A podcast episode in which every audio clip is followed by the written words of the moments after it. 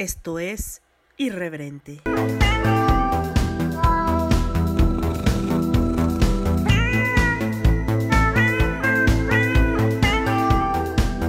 Este podcast es vulgar y grosero. Las voces célebres son pobres imitaciones y por su contenido nadie debe escucharlo. ¿Qué onda, bandal? Con ustedes, como hace 20 días parece, catástrofe saludándolos desde su comedor y viendo que el hoyo que tengo ¡eh! en el lóbulo, escúchame, lóbulo de la oreja derecha, mi otra derecha izquierda, pues ya está más grande que, Dios mío, que ya le voy a hacer como expansión. pero eso no, no es el tema, no es el tema de este de este mm, su nuevo episodio de iba a decir polifonía, es que debería estar grabando polifonía. No sé por qué no estoy grabando polifonía. No me pregunten, yo no sé, así es la vida, a veces uno planea cosas y termina haciendo otras. Véanme aquí, sudando como un cerdo, sudando, bañado en sudor, pero nada se compara con 45 grados. Eso está en un puto horno. Y como siempre, perdón. Este. Con un chingo de mocos. Disculpen, trato de quitar todo eso asqueroso. Y no sé qué es más molesto, mi constipación o mi ordenador. O sea, mi computadora, pues. Eh, ¿Qué les voy a platicar? ¿Qué les vengo a ofrecer? ¿Qué les vengo a dar? ¿Qué les vengo a... pues nada, nada, que quería platicar un rato con ustedes. Saber cómo están. Eh, viendo un poco las estadísticas, un poco las estadísticas, pues veo que en Anchor, pues este, me escucha un 1% en Alemania, saludos a Alemania, un 1% en España, saludos a España, un 1% a Netherlands, saludos, y un 1% en México, hola México, qué triste. 16% Irlanda. Abrazos de Irlanda. Eh, sí, en Irlanda me escuchan más que en México. Gracias Irlanda. Los aprecio mucho, mucho, mucho, mucho porque me escuchan más que en mi país. Un abrazo Puerto Rico con el 19%. Y en los hermanos de Estados Unidos se llevan el premio con 58%. Así es. Así están las gráficas de Anchor.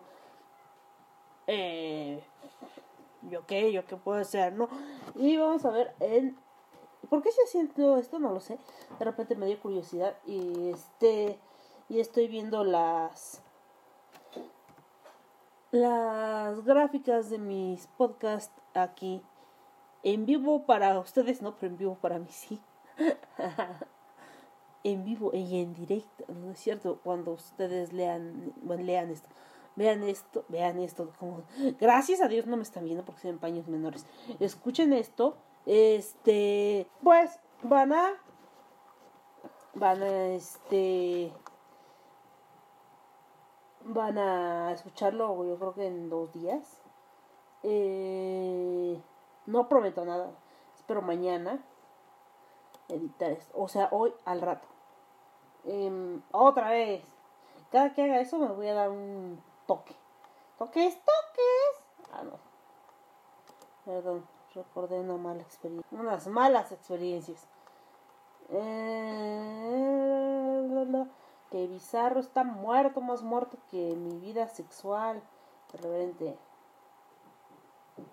Eh, irreverente. Pues vamos bastante bien en iVoox también.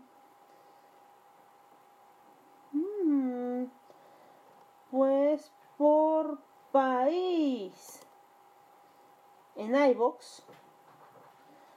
Eh, 33 escuchas son de Estados Unidos. Un abrazo Estados Unidos. 21 de Irlanda, wow. 14 de México. ¿Qué pasó Puerto Rico? ¿Qué les hice Puerto Rico? ¿Qué les hice? Ahora, ¿qué les hice, amigos de Puerto Rico? Yo que tanto los quiero, me mandan pa'l carajo. entendí. Me rompieron el corazón. 11 escuchas de Puerto Rico y uno de España. Hola. Este, seguramente, no sé por qué siento que es una chica, porque me escuchan más chicas que chicos. Pero gracias, gracias por escucharme, gracias por estar al otro lado de, del computador, del ordenador, como le digan, del teléfono, de lo que sea que estén usando. Gracias por escucharme. Ah, les digo que mi superpoder es somatizar todo, o sea, somatizar todo, todo, todo, todo, todo, o sea, me, me deprimo y automáticamente, ¡pum!, gripa. Y eso y tener muchos tatuajes. Ah, y vivir célibe. Y soltera. Y ser un patán. ¿Se puede ser patán siendo mujer? Ah, borde. Eso es lo que quería decir el otro día. Ser un borde de ser una borde de primera. Sí, e, eso es lo que quería decir. Eh, ¿Cómo les ha ido en este aislamiento? Pues yo no tengo problemas. Solo que hace mucho calor. Y cuando digo hace mucho calor pienso, podría ser peor. Por lo menos no tengo que tener prendido un ventilador toda la puta noche. Y el aire no quema cuando abro la ventana, así que pues pues estamos bien dentro de lo que cabe, estamos bien. ¿Y de qué vamos a hablar? De las degeneraciones, digo, de las generaciones. Eh, me dicen si les molesta mucho el ruido de mi computadora para no invitarla a la próxima semana. Para el carajo la computadora. Y mis gatos echando desmadre porque pues así es la vida de, de catástrofe. Pues eh, ya les agradecí a todos los países que me escuchan, gracias. Puerto Rico querido, díganme qué hago para, para volverla, volver a simpatizarles. Díganme, díganme, díganme. ¿Qué les hago? ¿Qué, qué hago? ¿Qué tema quieren? ¿Eh? Para irreverente. El 14 de México, fíjense. Uno de Puerto Rico. ¡Wow! Ya díganme, ¿en qué los ofendí? ¿En qué los ofendí? Mi corazón está roto. Por varias razones. Lo bueno que lo destrozaron así en pedazos tan pequeños, tan pequeños, tan pequeños. Que puedo regalarles un pedacito de corazón a cada escucha. Así que pues ya les hicieron automáticamente al suscribirse a, ya sea en Spotify, en iBox, comentar o lo que sea, obtienen un trocito minúsculo de mi corazón. ¿Ven? Es un negociazo, ¿eh? eso es un negociazo. Eh, les diría de mi alma, pero pues no creo que quieran estar muy cerca de mi alma. Eh, pero bueno, vamos a hablar de las generaciones. ¿Y a qué me refiero con generaciones? Yo veo que muchos de mi edad y se ríen y dicen, ¡Eh, estúpidos millennials! ¡Qué pendejos! Entonces se siento como, si un sujeto fuera con una gorra, cachucha, como no sé cómo le llaman ustedes, y se vieran en un espejo y dijeron, ¡ay, qué pendejos son los que llevan gorra roja! No mames, tú eres millennial, güey. Te estás burlando de ti mismo, ¿entiendes? Entonces, si entiendes. Dame, dan penita, dan penita. Y de eso vamos a hablar. Vamos a hablar de de qué año, qué año se considera tal generación. Y también les voy a hablar un poquito de una que otra película que he visto. Ah, pues una está en Netflix. La otra la pueden ver en línea. Creo que, bueno, obviamente las dos pueden ver en línea. Eh, claro, todo muy legal, todo muy legal. Pero antes de empezar con el tema, yo sé que esto es atemporal y no se han cansado de repetírmelo como la chingada y que no importa en qué fecha graves. Eh, puede que pasen mil años y un gato llore. Eh, pero eh, oh, bebé. ¿Qué le hacen a Honeymoon? Ese es Honeymoon. Está exigiendo algo. Y mami no la pela. Ahí está. Mami no la pela. Su mamá no la pela. Ahí va mami a decirle. A decirle, ¿qué pedo? ¿Qué pedo con eso? Ya le está ayudando. Bueno. Ya después de ver que le ayudaron a Honeymoon. Les voy a decir que hoy. Bueno, ayer. 9 de junio del 2020 porque no sé en qué momento vayan a escuchar esto, ¿verdad? Siempre me decían lo mismo, no digas, no, este, no digas eventos que pasaron en ese momento, porque no sabes en qué momento te va a escuchar la gente. Whatever. Bueno, pues el 9 de junio del 2020 falleció después de una larga lucha contra el cáncer de colon Pau Donés. Si ustedes no lo reconocen por el nombre, eh, tal vez lo conozcan por el nombre de Suana, jarabe de palo. Entonces, él es, era el vocalista de Jarabe de Palo. Después de una larga lucha, el 9 de junio del 2020 perdió la batalla y falleció.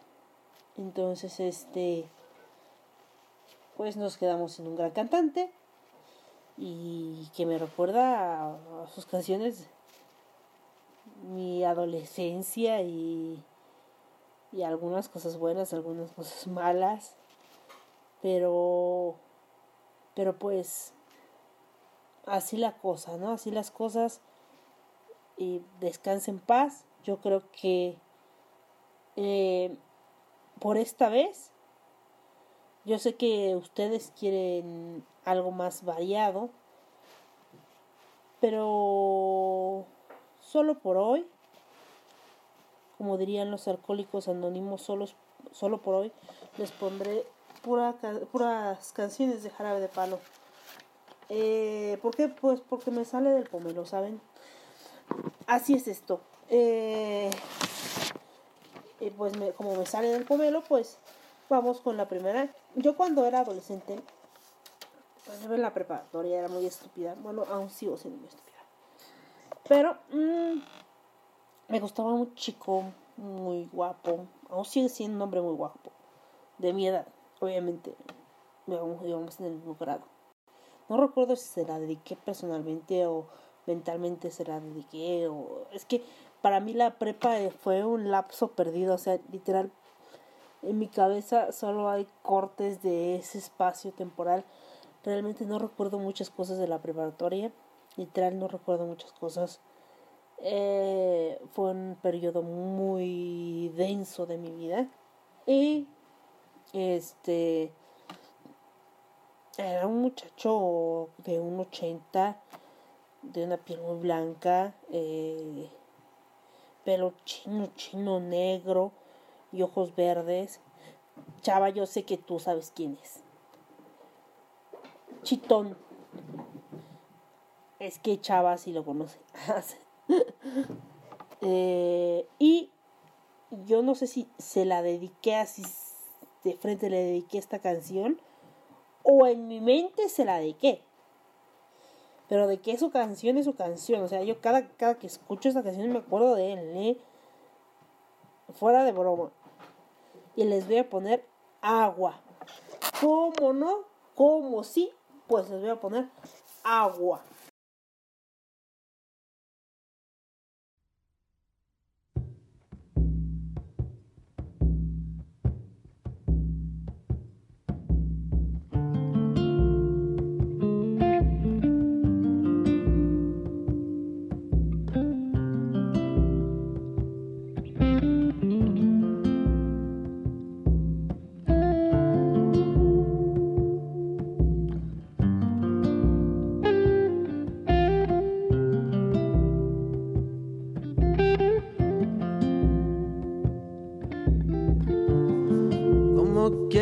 Ser mi amiga,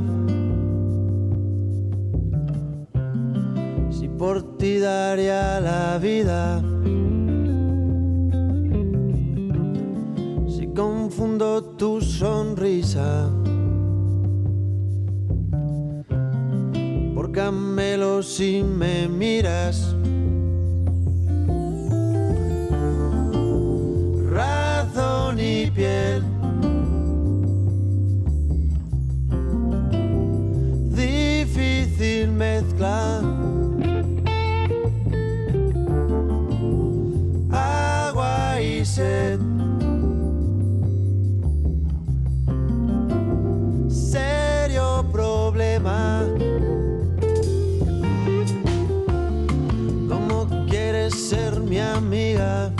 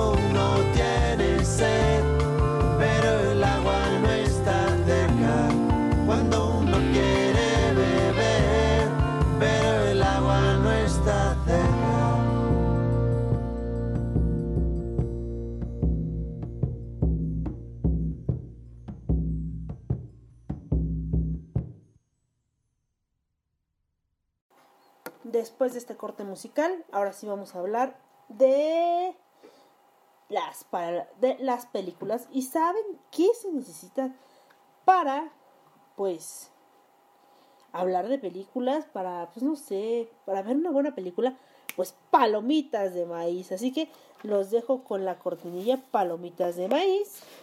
Y allá vamos.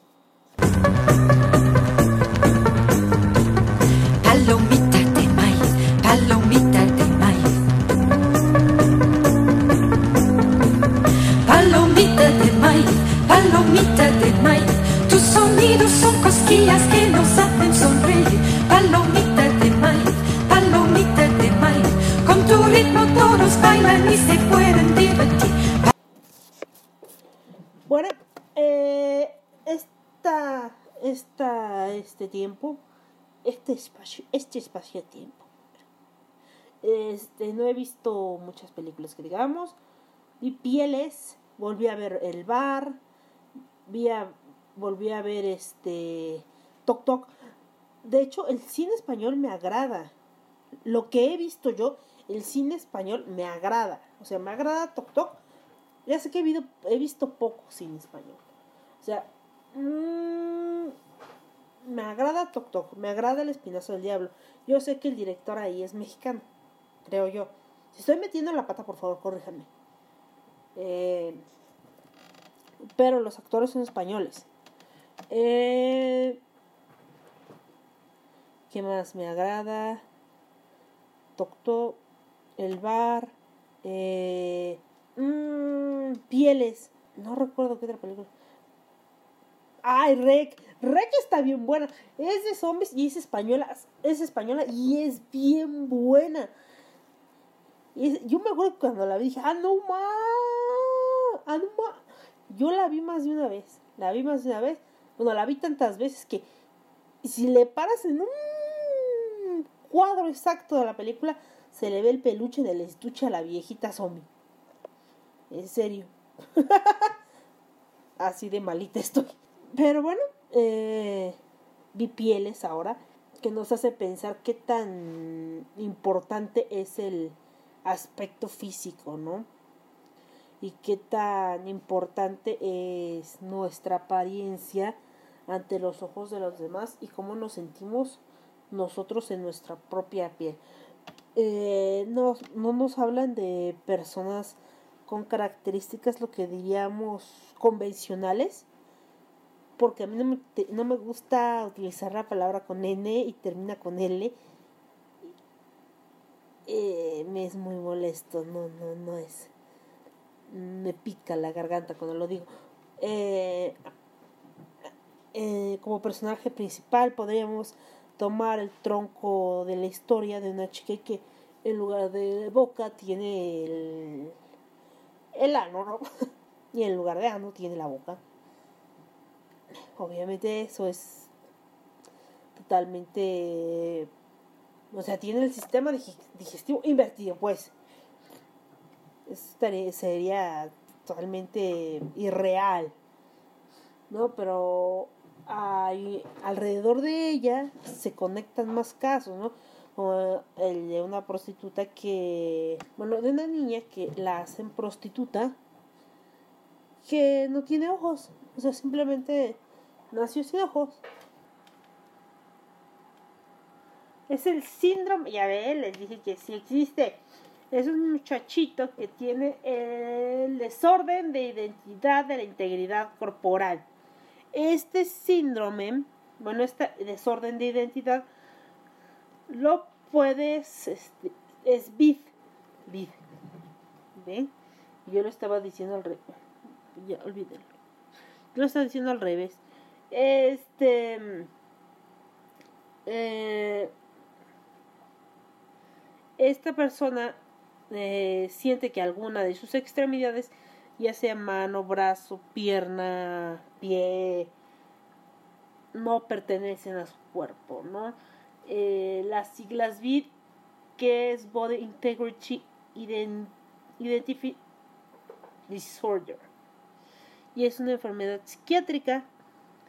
Entonces, eh, el individuo quiere constantemente pues deshacerse del miembro que no es parte de su cuerpo no eh, este también este, este este desorden puede confundirse también con la acrotomofilia.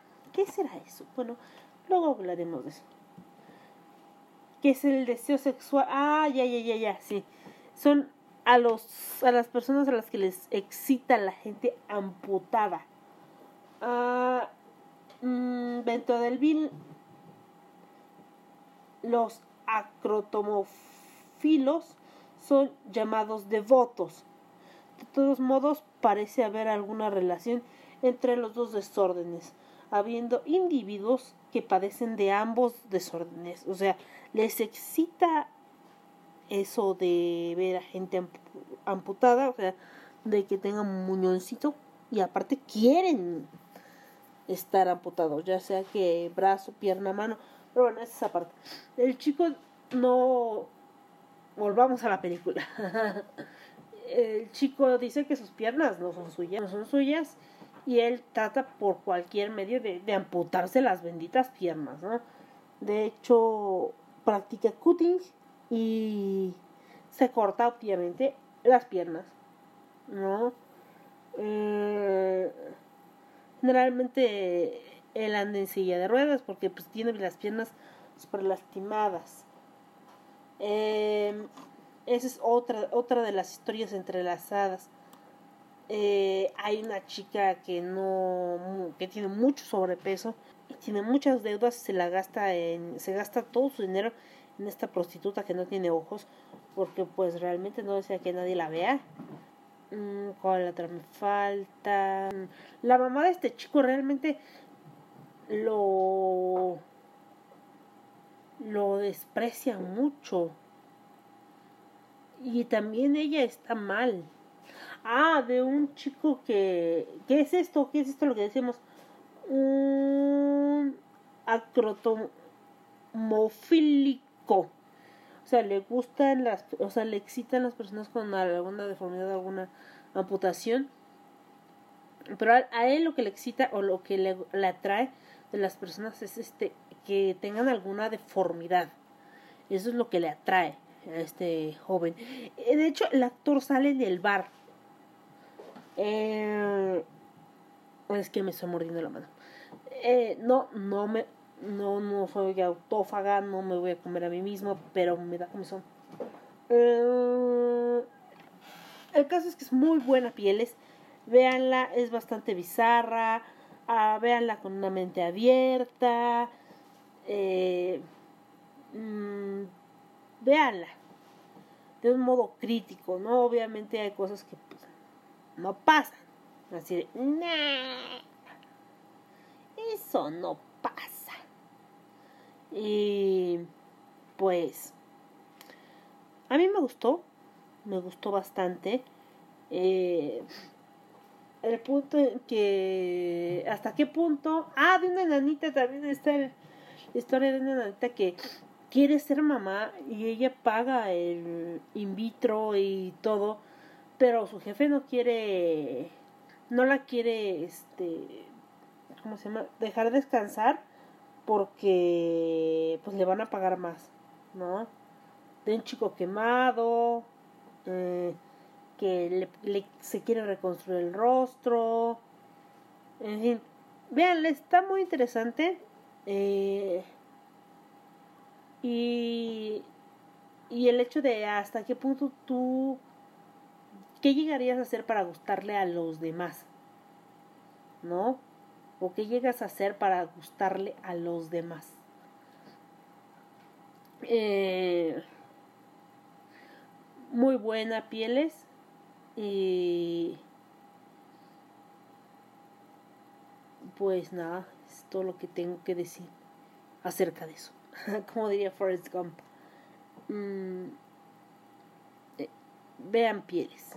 Está en Netflix la portada, desde la portada la van a reconocer, o sea, es un ojo. dices, ay, güey, está buena. A mí me gustó. Para mí la calificación que tiene es bastante pobre. Ahora la siguiente. Vamos a ver. La siguiente es Boda Sangrienta. La recomendó un tinieblo que tengo por ahí. ya quisiera que fuera mi tinieblo. me la recomendó un amigo muy guapo que tengo por ahí. Porque tengo amigos guapos, ¿saben? Mm. Guapos y con talento, vamos. Que no nada más la guapura, ¿eh? eh boda sangrienta es de unos chicos que se casan. Mm, el muchacho tiene mucho, mucho dinero. Y pues eh, se casan y todo muy bonito. La chica es güerita, bonita el muchacho es atractivo y el caso es que su hermano mayor antes de que se casen les dice, les dice algo como que ¿y por qué no mejor huyen y se van así que a la verga y aquí como que no pasó nada. Y ella de esto el tiempo como que ay sí no y dejamos a todos plantados aquí muy chingones no pero pues ella decide casarse con él y todo muy bonito. Hacen sus fiestas en el jardín, todo muy lindo, todo muy fino y elegante. El caso es que cuando termina, le dicen que hay una tradición familiar muy rechinadora como el mesa. Y es la hora de correr alrededor de mí. Pero bueno, eh, y es eso, es básicamente eso, la hora de correr.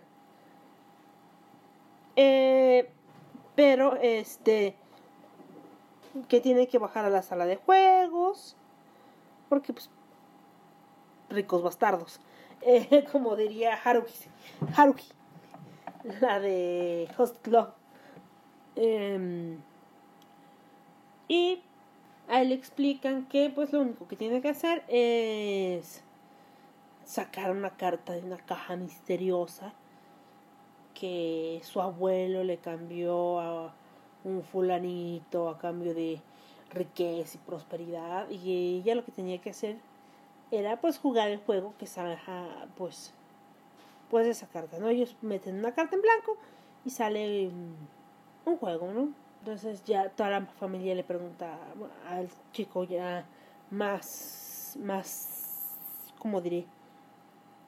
Más íntimamente, ¿no? O sea, ¿qué harías si saliera esa carta? ¿Qué harías si saliera esa carta? Y él dice, no, no va a salir, no va a salir, no va a salir, no va a salir, no va a salir. Y él muy confiado se sienta, mete en la carta. Es cuando la saca, ella se empieza a reír así como que, ja, ja, ja, qué chistoso. Y ellos así de, ¿qué carta salió? Pues el escondite. Hide and seek. Yo no sabía cómo se decía en inglés hasta hoy. Pero bueno. Hide and seek. Y ya, ay, de verdad vamos a jugar eso. Y ellos, eh, sí, vamos a jugar eso. Y muy serio, ¿no? Y, y, ella dice, pues bueno, pues cuando aquí, ¿no? Y ya todo muy juguetón. Entonces, cada uno de los miembros de la familia escoge un arma y pues la caza como si fuera un maldito animal. Porque el punto es asesinarla antes de que llegue el amanecer. Porque en teoría, pues, toda la familia se muere si no matan a la novia. En teoría. El caso es que ella se defiende como gato boca arriba. Hay sangre, sangre. Y una estúpida le dispara a todo mundo. Es como que, güey, cálmate, perra. Literal, le dispara a todo mundo. En serio, es como que. ¿Qué pedo, güey? Así, hay una parte en que. Es que no quiero darles spoilers, pero eso es muy, muy cagado. Le dan una ballesta. Entra la sirvienta a decirles dónde está. Y literal es. Esta como Aprieta el botón y mata a la sirvienta. Es como que. Ah, no mames. no. No, no puede ser. Entonces, está buena. Me gustó, me gustó. Eh, no sé si a ustedes les guste, pero... Eh, a mí me agradó esta película. Boda sangrienta. Échensela. Bastante sangrecita. Y si no andan de un humor muy bueno como yo, o sea, si quieren ver sangre, tripas y destrucción, sin motivo, sin razón, ahí está una buena película para que se la echen, ¿no? ¿Por qué no? ¿Por qué no? Y pues vamos a terminar con... A ver, dejen ver. Dejen ver, ¿eh? dejen pensar otra película que haya visto últimamente. Ah, líbranos de todo mal. Es de un policía, de dos policías que se ponen a investigar un caso de... ¿De qué es? Ah, de una, de una mujer que avienta a, a su hijo a, a los leones, pero no se lo comen los leones, solo se rompe la crisma. El niño sobrevive, su mamá está loca. Este o eso creen. Yo diría que sí está loca. Eh, pero al parecer son varios casos entrelazados que resultan en una posesión demoníaca. O en una posición demoníaca, no posesión. Eh, entonces, pues ya. Depende de ustedes si quieren verlo o no. Yo la recomiendo. Eh, no hay nada nuevo bajo el sol. Mm, tampoco son los grandes efectos. Yo pensé que me iba a dormir. No me dormí. Así que ya es un punto a favor. O sea, si a mi edad no me duermo, es bueno. Le voy a poner un 6. Interesante. Si me duermo es un 5. No sé, 5, 4. Pero no, no me dormí. Eh, ¿Qué otra cosa estuve viendo? Mm, pues nada más, creo que esas tres vi y se las recomiendo bastante, bastante. Vayan, véanlas, disfrútenlas. Si no les gustan, no hay problema. Vienen en iBooks, pueden dejarme comentarios. Si no, bajan su aplicación en su teléfono de Anchor y por ahí me dicen, mira catástrofe, tu pinche película X está de la verga. Y yo pues tomaré en cuenta sus sugerencias. ¿Qué más da? Los escucho y si ustedes me sugieren otra película para ver, adelante. No voy a ponerme a decir, no, es que ustedes son malos. No, no, no. Pues yo los escucho, yo los escucho y, y obviamente, pues quiero escuchar, es mala por esto y esto y esto, y esto. Tal vez yo no lo vi, yo lo veo con otro entusiasmo, por, ya sea porque me lo recomendó mi amigo, uno de los más guapos, o porque yo la encontré por azar y se me dio la gana verla, eh, y de la emoción se la recomendé. Eh, y pues es todo con la cinematografía. Así que les dejo sus palomas de maíz.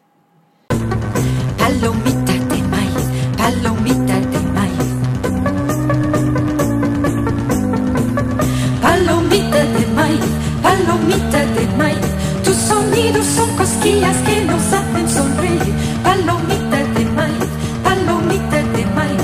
Con tu ritmo todos bailan y se pueden divertir. Palomita de maíz, palomita de maíz. Bueno, entonces vamos a hablar de las generaciones, de las degeneraciones. Unas más torcidas que otras, otras menos torcidas. Yo siento que nuestra generación ha fallado mucho. Mucho en muchas cosas, en especial en la crianza de los hijos. Y eso que yo no tengo hijos, ¿verdad? Pero yo siento que sí. Que hemos fallado en esa parte. Eh, no sé. Yo siento, yo. Es mi opinión personal, no tiene por qué ser la, mi, la misma que la suya, ¿verdad? Eh, y pues vamos a empezar a hablar de las generaciones. Y aparte no traigo lentes y no saben cómo sufro. Bueno, vamos a empezar con la Silent Generation o los niños de la postguerra, que es de 1930 a 1948.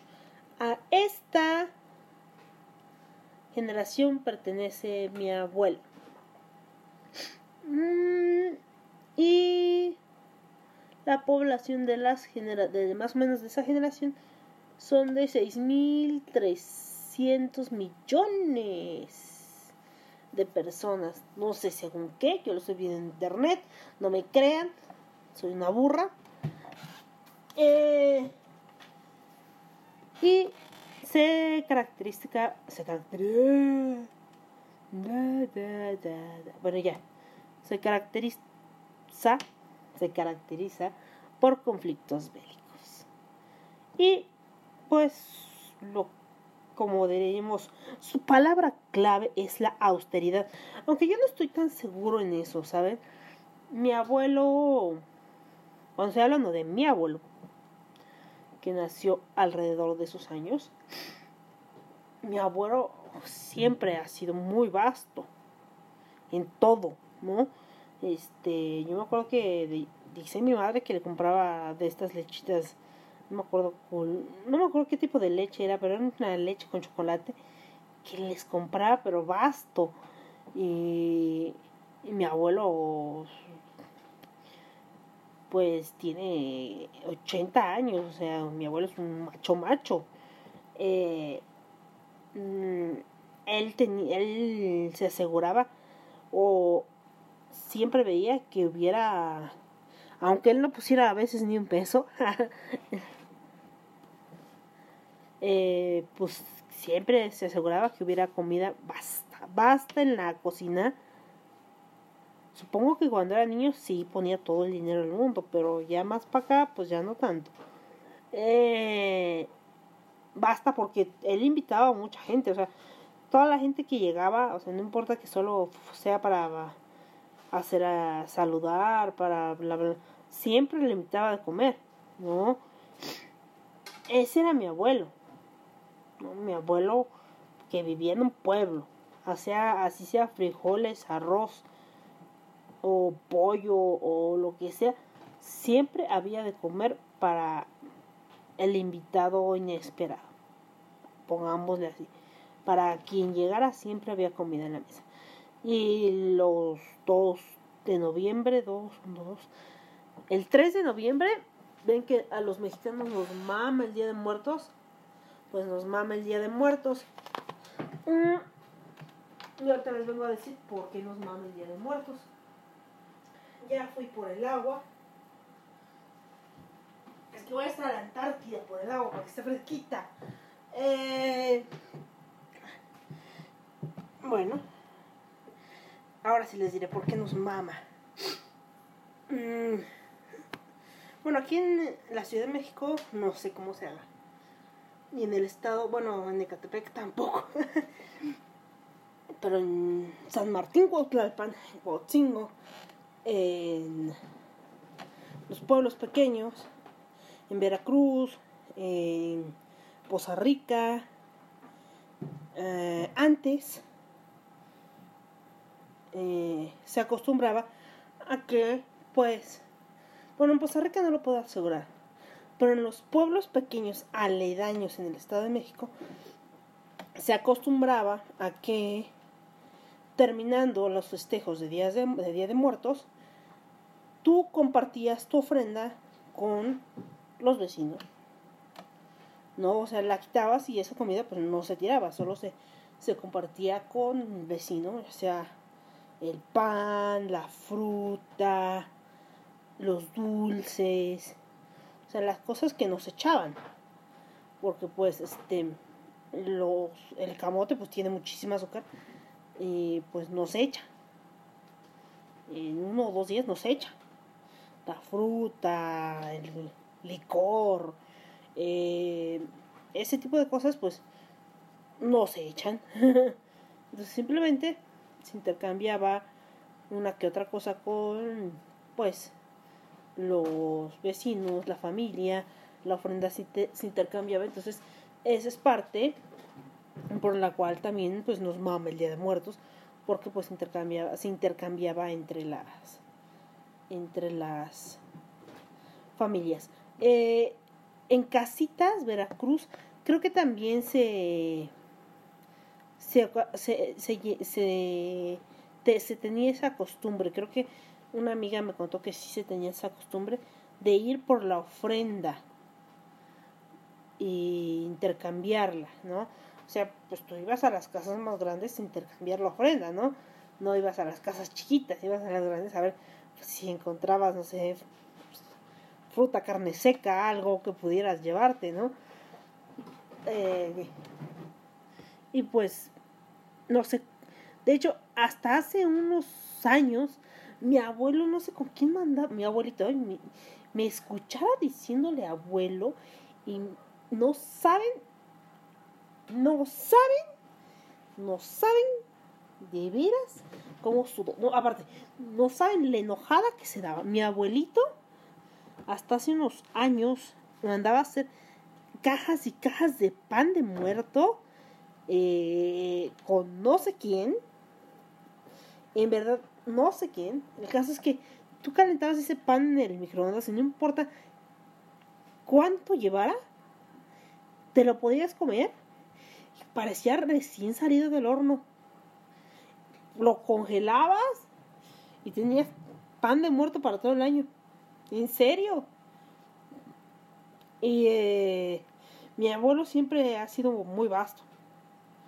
Eh, hasta la fecha, ¿no?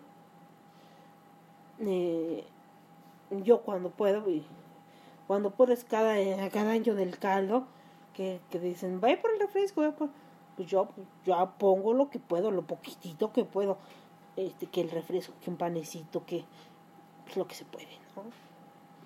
Eh, porque pues para eso estamos, ¿no? Eso digo yo, ¿no? Luego dicen que hablo como hombre, pero bueno, esa fue la generación de mi abuelo. Eh, y de mi abuela también. Y ahora vamos con la Baby Boomer o Baby Boom, que es de 1949 a 1968. En, e, en esta generación, a esta generación pertenecen mis padres. En paz descanse mi padre. Mi madre está en su casa. Saludos a mi madre.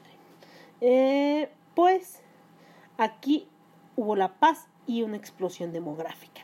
Y pues ya después de toda la guerra, de todas las guerras que hubo, ¿no?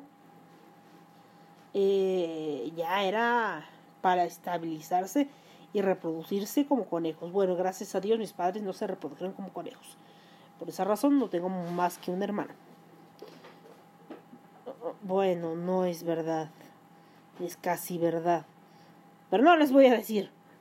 Entonces, mmm, pues eh, yo siento que la generación baby boomer es como que muy rígida, muy apegada a sus ideas y muy de así son las cosas porque así me las enseñaron y tal vez hago como que trato de entenderte, pero de todas maneras sigue siendo cuadrado. Sí, mijita, sí, claro que sí, pero no. Te diré que sí, pero no. Pero le estás cagando. Ajá, es un sí, pero le estás cagando. Eh, y es bien difícil hacer que un baby boomer te escuche y te diga, ok, vamos a intentarlo de una manera diferente o vamos a encontrar otra estrategia porque esta no está funcionando. No, generalmente los baby boomers, estás imbécil, no puedes, ¿no? Baby boomers es este mmm, difícil hablar con ellos. No todos, pero la mayoría sí lo son. Así era mi padre. Eh, al final de su vida, pues este logró entender que yo no iba a cambiar mi pensamiento ni mi forma de ser por, por nada. Y, y de hecho él nunca me reclamó absolutamente nada, ¿no? Ni mi forma de ser, ni mis tatuajes, ni mi forma de pintarme el cabello, ni mi forma de hablar. Tal vez un poco mi trabajo, pero porque después pasaron otras cosas. Pero realmente él trató de no inmiscuirse en, en mi vida, ¿no? Eh, porque llegó un punto en que él entendió que esta era yo, que esta era su hija y, y ya, no había de otra, no, era yo o yo, no había forma de regresar esta catástrofe a, ¿sabes qué? Quiero abortar a catástrofe a los 25 años. no, ya no se podía. Este, entonces, eh, sí, para mí sí es difícil hablar con mi mamá, muy, muy difícil. Generalmente no puedo decirle que no. No, no es como. Aquí sacando catástrofes, sacando sus traumas. Generalmente tengo que decirle que sí, sí o sí. Eh, sí o sí. Es que sí o sí. Eh, la generación X. La generación X me cae bien, ¿saben? Siento que la generación X es como que la generación cool. O sea, después de, de los baby boomers vienen los cool, que son de 1969 a 1980. Siento que esa es la generación cool.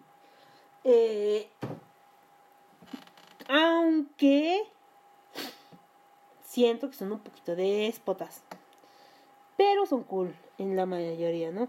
Pero ya no les dije, según eh, eh, datos salidos de mi pomelo, dice que hay 12 millones 200 mil baby boomers en no sé dónde, ah, la vanguardia, de la, según la vanguardia, fuente del INE del 2015. Ya no me estoy sacando los datos del pomelo. Esto era en el 2015. Eh, y pues fue la crisis del 73, la transición española y pues podría ser que eso, palabra palabras claves, son la obsesión por el éxito. Eh, podría ser. Conozco un baby boomer que... ¡Me! Pues sí, yo creo que sí. Que hasta cierto punto sí está un poquito obsesionado por... Por tener algo mejor de lo que tenía, ¿no? Eh, generación X. Yo creo que la generación X es de lo más cool que hay, ¿no? Eh, y bueno, continuamos con una generación que es como una intergeneración. Vamos a ponerle así, ¿no? Los Xennials. Los Xennials es una generación atrapada, ¿no? Esta generación atrapada es de 1977 a 1983, ¿sí?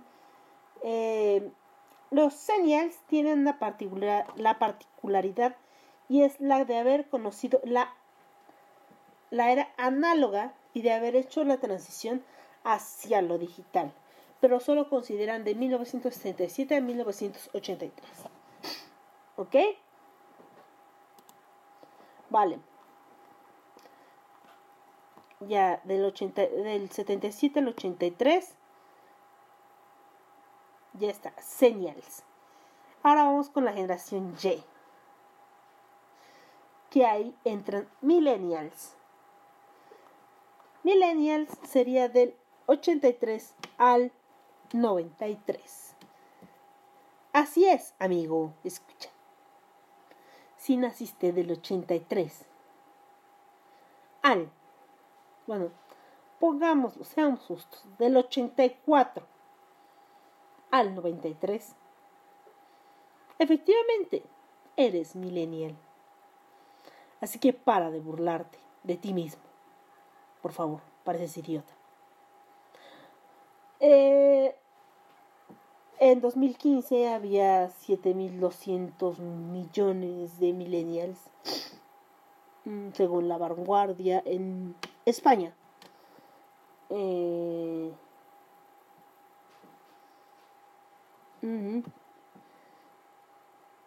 Y fue el inicio de la digitila, digital, digital, ay, no puedo decir esa palabra, digital, digit, no puedo decir la digitalización, digitalización, ¿eh?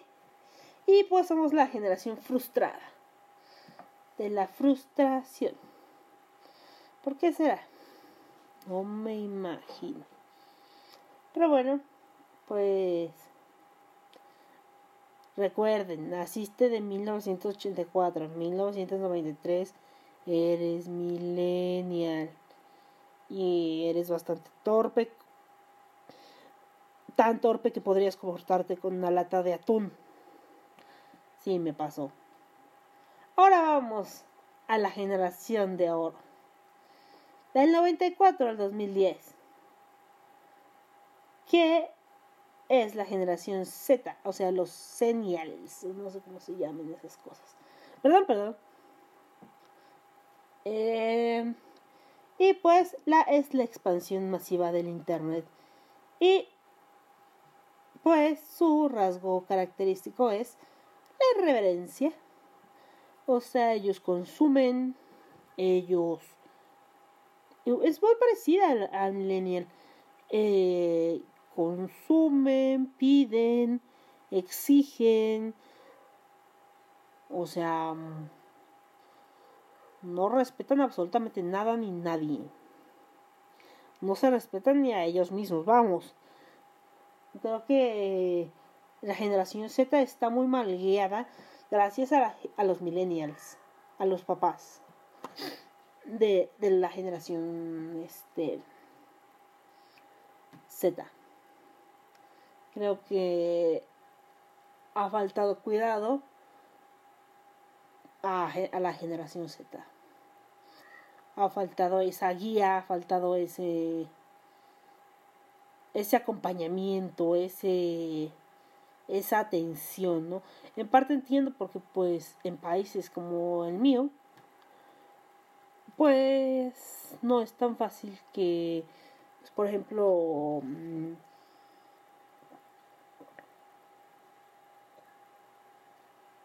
eh, la mujer se dedique 100% a los hijos, o el papá se dedique 100%, alguno de los dos padres de familia se dedique 100% a los hijos, ¿no?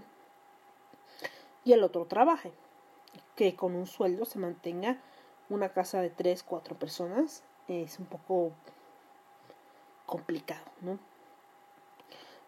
Eh, por ejemplo, en, de donde yo vengo, pues muchas mujeres pues nacen con el ideal de tener 18, 19, 20, máximo 21 años y ya tener hijos, ¿no? Es su ideal, o sea, nacen con esa mentalidad. Y pues chingón, ¿no? Qué bien. Y hay otras que pues no. Aunque la mayoría sí. Pero es un pueblo muy pequeño, ¿no? Realmente no... Como que... Dicen, voy a vivir aquí toda la vida. Aquí tengo casa. Aquí tengo comida. Hay gente que incluso podría tener hasta parcelas y dices, bueno, pues voy a sembrar, voy a tener gallinas, puercos, qué sé yo, y de eso voy a vivir. Entonces, ¿para qué me preocupo? No no hay como como algo más no eh, baby boomer análogos. Por ejemplo aquí aquí me manejan generación X del 79 al 85 aquí sí alcanzo aquí sí alcanzo Ay, no. Es del 60. Pues, todo lo que pasa por no traer lentes. Del 65 al 79. Me sigo jodiendo. Bien jodida. Es que es bien sad ser millennial. ¿Por qué? ¿Por qué no me tuviste en el 79, mamá? Chale. Sería más cool y fresca. Que siento que generación X es más cool y fresca que millennial. Y pues generación Z. Este. Ay, amigos de generación Z. ¿Qué les puedo decir? Que Dios los bendiga. Ah, no, que ya todo el mundo es ateo. entonces que pues la ciencia los bendiga porque pues científicamente no puedes probar que Dios existe y no puedes probar una negación. Así que pues que les vaya bien. Eso es. Eh, en fin, ahora ya saben, cuando se ríen de las millennials, se, millennials se ríen de uno mismo. Entonces yo cuando veo esas publicaciones, es como que los millennials descubriendo no sé qué pendejada, y yo sería, güey, tenemos la misma edad, somos, ay, ya, olvídalo, es como, ay, qué pendejo eres. Ay, qué pendejo eres. O qué pendejo arroba eres. Entonces, ay, tan frustrante, tan frustrante. Eh. Y pues nada. Eh, eso es todo acerca de esta situación, esta situación de las degeneraciones. Yo creo que iría mejor a tomar un café con generación Z que con un generas con un generación X, perdón, con un generación X o con un baby boomer. Nah. Con la generación silenciosa. Con un café con no de la generación silenciosa o con un generación X que con un generación Z. Es como que hueva, ¿no? Chale, carnal. Bueno, así están las degeneraciones. Espero que les haya gustado. Mm. ¿Qué les iba a, tocar hoy? Hoy les tocaba tarot. ¿En qué nos quedamos? Nos quedamos en la papisa, ¿no? Según yo, sí. Según ustedes, no lo sé. Eh, no lo sé, no lo sé. Por cierto, estuve en Cucubano. Por si quieren escucharme, ahí estuve platicándoles de un viajecito y de cómo me fue en el hospital, ¿no? Hablando con mi amigo imaginario, según todos los ateos del mundo.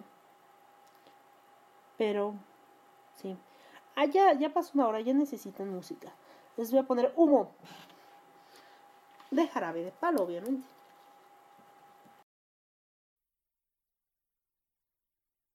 Ahora que empiezo de cero, que el tiempo es humo, que el tiempo es incierto.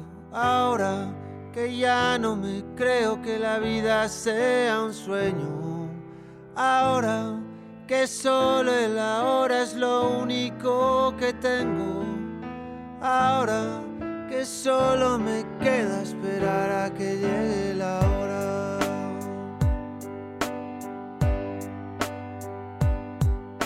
Ahora que cada suspiro es un soplo de vida robada a la muerte. Ahora que solo respiro porque así podré volver a verte. Ahora que ya no me importa que la vida se vista de negro.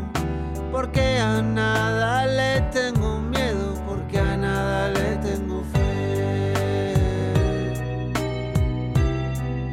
A nada le tengo fe.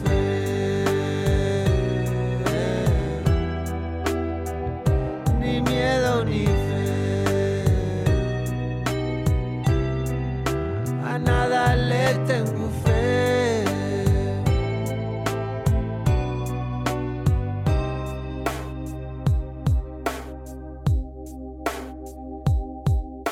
Ahora que ya no me quiero, que no me conozco, que me abandone. Abrázame, mi amor, te lo ruego. Abrázame fuerte por última vez.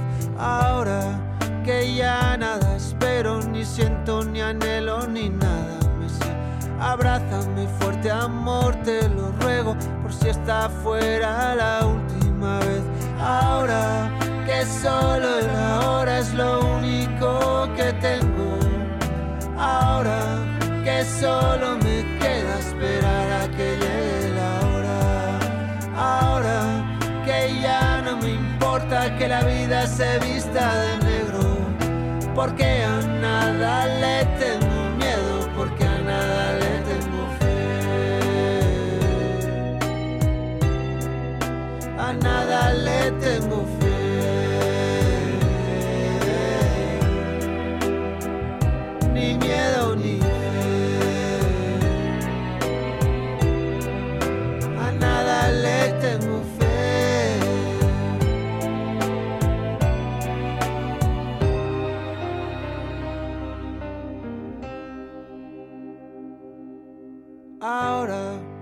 empiezo de cero, que el tiempo es humo, que el tiempo es incierto. Abrázame fuerte, amor, te lo ruego, por si esta fuera la última vez.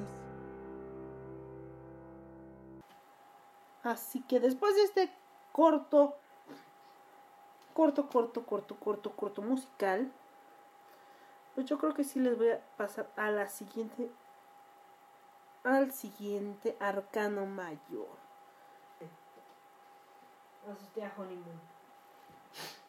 Bueno, pues según yo, ¡ay, mi lonja!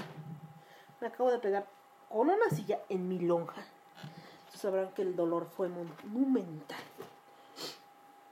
Pues. ¡Uy! ¡Uy, qué lindo! Pero no nos quedamos aquí. Nope.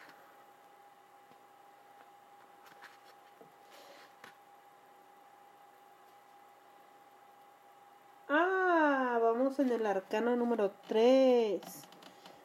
Y pues el arcano número 3 también representa pues un poderoso mmm, ¿cómo puedo decir? Oh, se me fue esa palabra. No, no es un mío. Es poderoso símbolo femenino estamos hablando de la emperatriz. Eh, les voy a hablar un poco de, de, lo del libro de Tot y también les voy a hablar un poco de pues lo que es el el ah la la ah cabrón ah no no no dije ah cabrón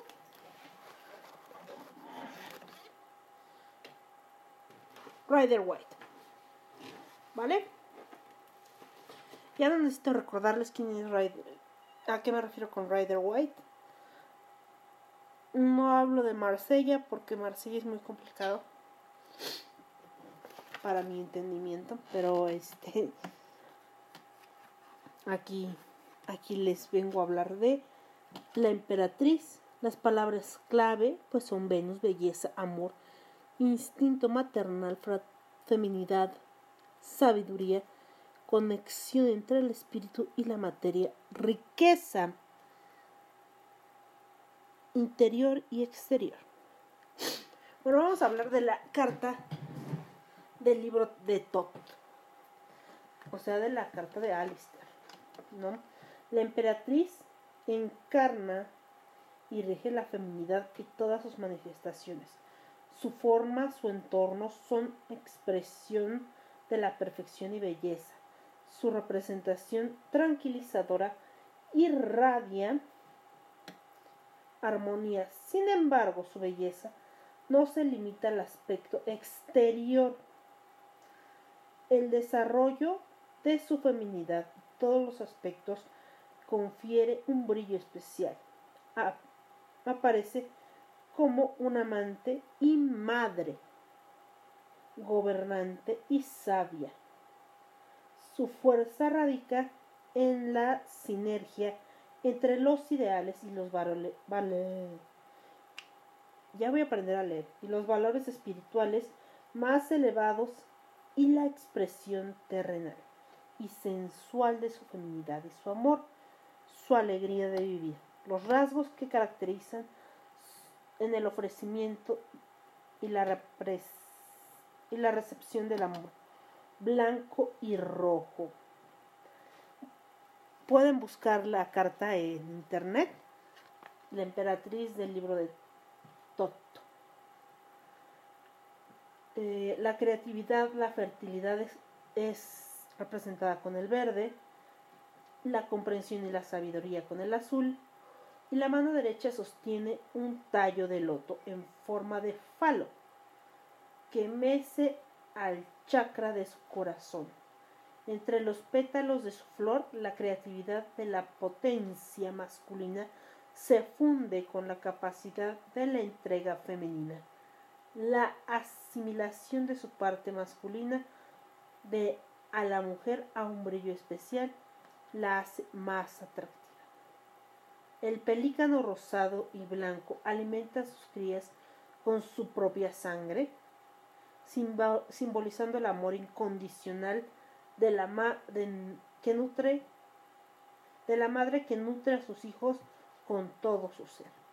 La imagen de la emperatriz también alude a la gran madre, a la madre tierra, que da luz y alimenta a todos los seres vivos. El, el águila bicéfala, parecida al águila roja del emperador, simboliza la transformación que resulta de la unificación de los distintos eh, aspectos de la existencia. La luna y la tierra están unidas y rodeadas por un campo de fuerzas magnéticas. Cuando las zonas emocionales profundas del inconsciente, la luna, se manifiestan, tierra puede ser comprendidas. Por la mente consciente las llamas azules de a la izquierda y la derecha de la figura la, la integración de todos los poderes en el nivel más profundo crea una aura de totalidad y plenitud que atrae magnéticamente a, otras personas, dándoles una sensación de seguridad, protección, unificación. se vuelve la representante de la corona de la emperatriz. La cruz de Malta subraya la importancia de la unión de entre las cualidades espirituales y materiales. La carta de la emperatriz está vuelta hacia la paloma, mira hacia el futuro. Con su sabiduría ha dado la espalda al gorrión, ave del pasado. El arco abierto que se ve en el fondo puede interpretarse como la puerta al cielo. La más hermosa aparición no es que la eh, indicación de algo mucho más grande y más bello, que la que se oculta dentro de ella, como dijo Hernán Hayes en Iris.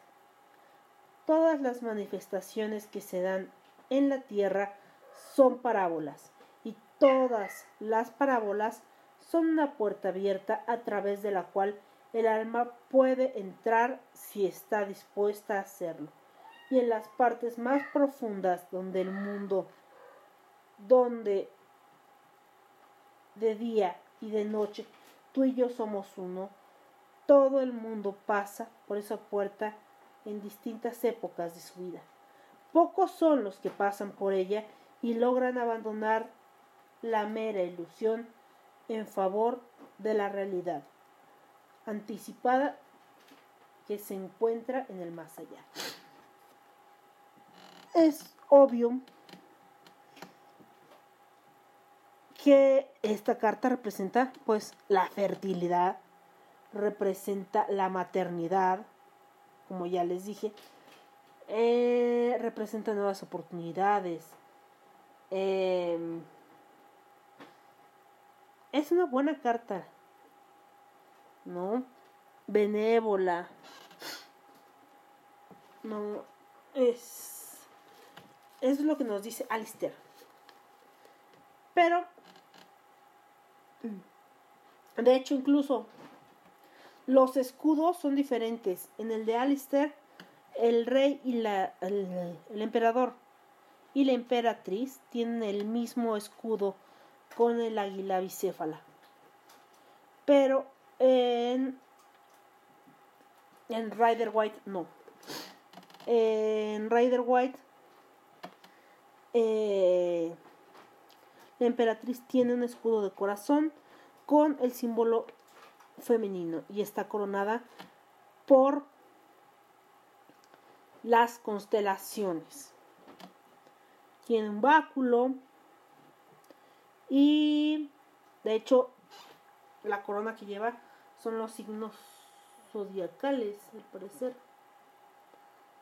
Em, pero bueno, como ya les dije, representa la gran diosa madre, como le quieran decir, Inanna, Ishtar, Afrodita, Skati, la madre tierra, Gaia, Rea. Su afinidad zodiacal es Venus, el planeta del amor, es la afectividad y la forma de darnos y recibirnos se relaciona con la fecundación, la ovulación, la comodidad, el lujo, la prosperidad y el sexo. Se rige por la belleza extrema, externa e interna, extrema. Ajá. La sensibilidad al arte y tiene que ver con la compasión y la meditación.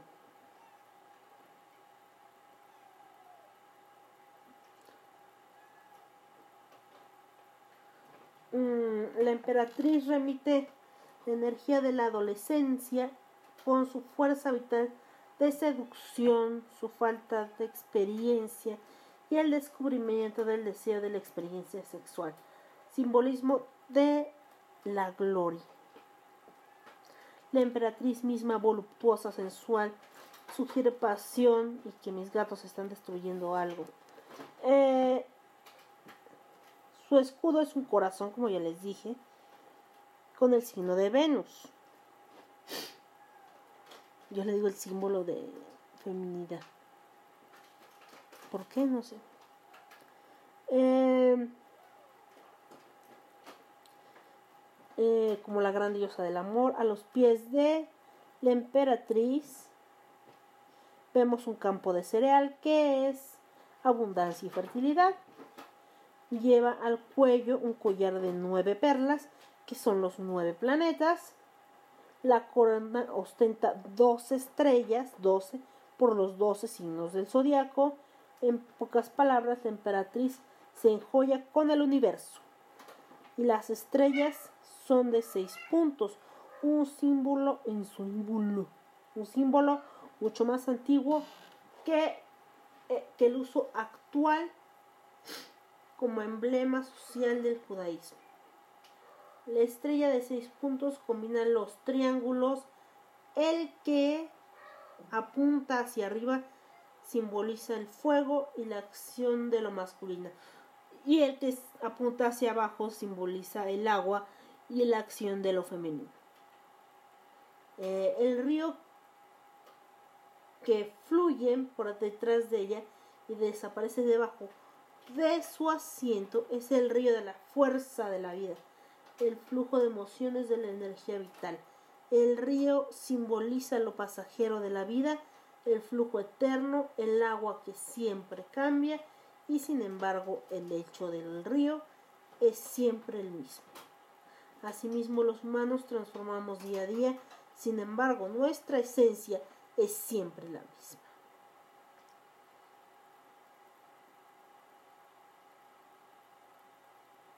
También significa pasión, puede ser maternal o sexual.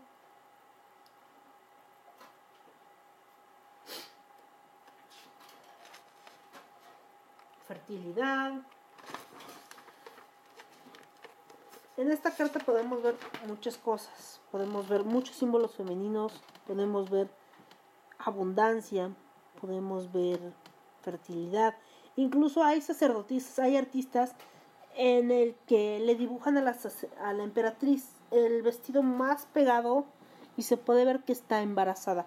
En el de Rider White no se nota y en el de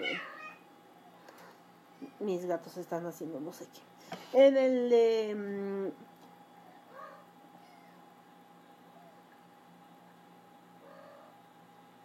Crowley tampoco. No se nota que está encinta, pues, que está embarazada, porque está en la posición de loto. Entonces no se nota que está embarazada. Y de hecho, en la emperatriz de Crowley, ella está coronada con la triple diosa. Eh, o sea, con la luna. eh, sus tres fases, por decirlo así. Em, de hecho, tiene dos veces a la luna, pero me parece muy hermosa la emperatriz de Crowley. Es que realmente el, el tarot de Crowley es hermoso, de verdad, muy, muy, muy hermoso. Eh, si quieren tomar el curso de tarot, yo no les voy a dar este el significado adivinatorio. Pueden ir a la caja de Pandora y ahí pues tomar el curso. Yo solo les digo el significado de las cartas, a qué signo pertenecen. Estoy ya leyendo el libro de todo, lo estoy leyendo de verdad. Eh, aunque me queda atorada en algunas partes que tengo que deshilarlas, desmarañarlas, como quiera que se diga eso. Y hay veces que me llega la iluminación de repente como un golpe en la cabeza y hay veces que de plano no quiere llegar. Es como estar atascado. Pero prometo estudiar más. Y pues la siguiente sección vamos a tener enfermedades mentales y no va a haber tarot. Em, saludos a Salvador. Ah, mira, ya se murió mi computadora y entonces ya no nos va a acompañar el computador. Y también saludos a Joel Arce, saludos a Edgar, saludos a Alex. No sé si aún me escucha desde Argentina. Eh, ¿A quién más? A todos los que me han soportado. Y les mando un fuerte abrazo donde quiera que estén. Yo sé que les dije que les iba a poner por acá, por las canciones de Jarabe de Palo, pero esta canción me gustó mucho y se llama Alguien cantó. Me despido. Me encuentran en Twitter como arroba irreverentepod y en Facebook como arroba ashtray underscore heart 85 y pues hasta ahí. Nos vemos. Se termina la transmisión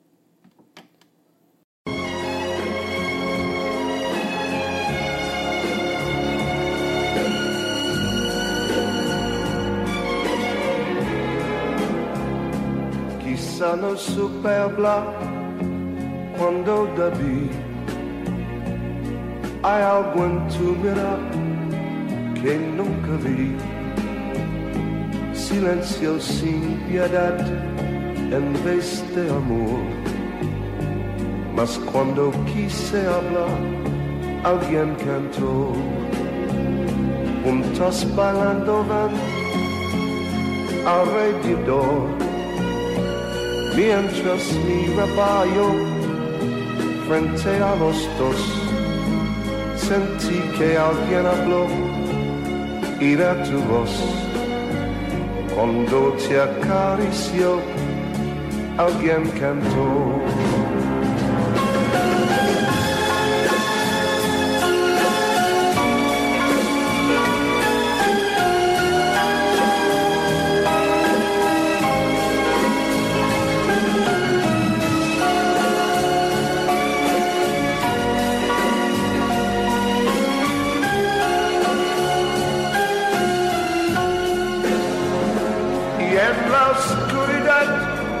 Pronto comprendí que mi orgullo fue el que te dio.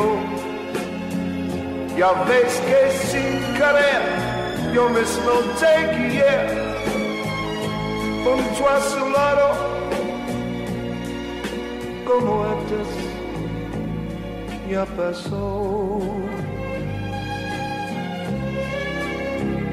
Quizá no pude hablar cuando debí. mi mente controló mi corazón. El precio que pagué fue verte así. Y cuando te abrazó, alguien cantó.